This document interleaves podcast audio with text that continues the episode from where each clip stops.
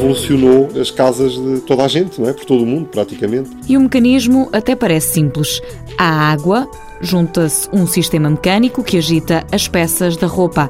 O resultado veio também agitar as mentalidades. Parecendo uma coisa que hoje em dia é mais ou menos comum, não deixa de ser fundamental, porque mudou inclusivamente hábitos de vida, mudou o papel das mulheres na sociedade também, eh, teve um impacto forte nisso. Não estou a dizer que tenha sido a única razão, como é óbvio, mas teve um impacto forte nesses aspectos todos. Pedro Lima, professor no Instituto de Sistemas e Robótica do Instituto Superior Técnico, recorda os avanços na máquina de lavar. Hoje em dia já é possível possível programá-las de uma forma muito mais simples para os humanos, eh, já não tendo que ter tanto em conta aspectos técnicos, mas muito mais se a roupa está suja ou não está, se tem uma cor ou outra.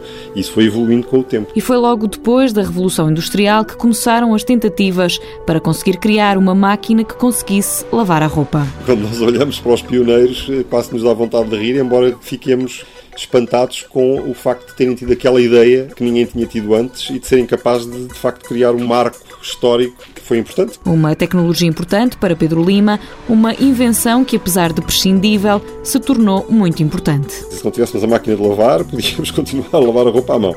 Faz é um impacto grande e nota-se imensa a diferença e isso é que é interessante pensar em retrospectiva. A partir de 1906, a máquina de lavar começou a ser produzida em grande escala e ficou associada ao engenheiro norte-americano A.J. Fisher.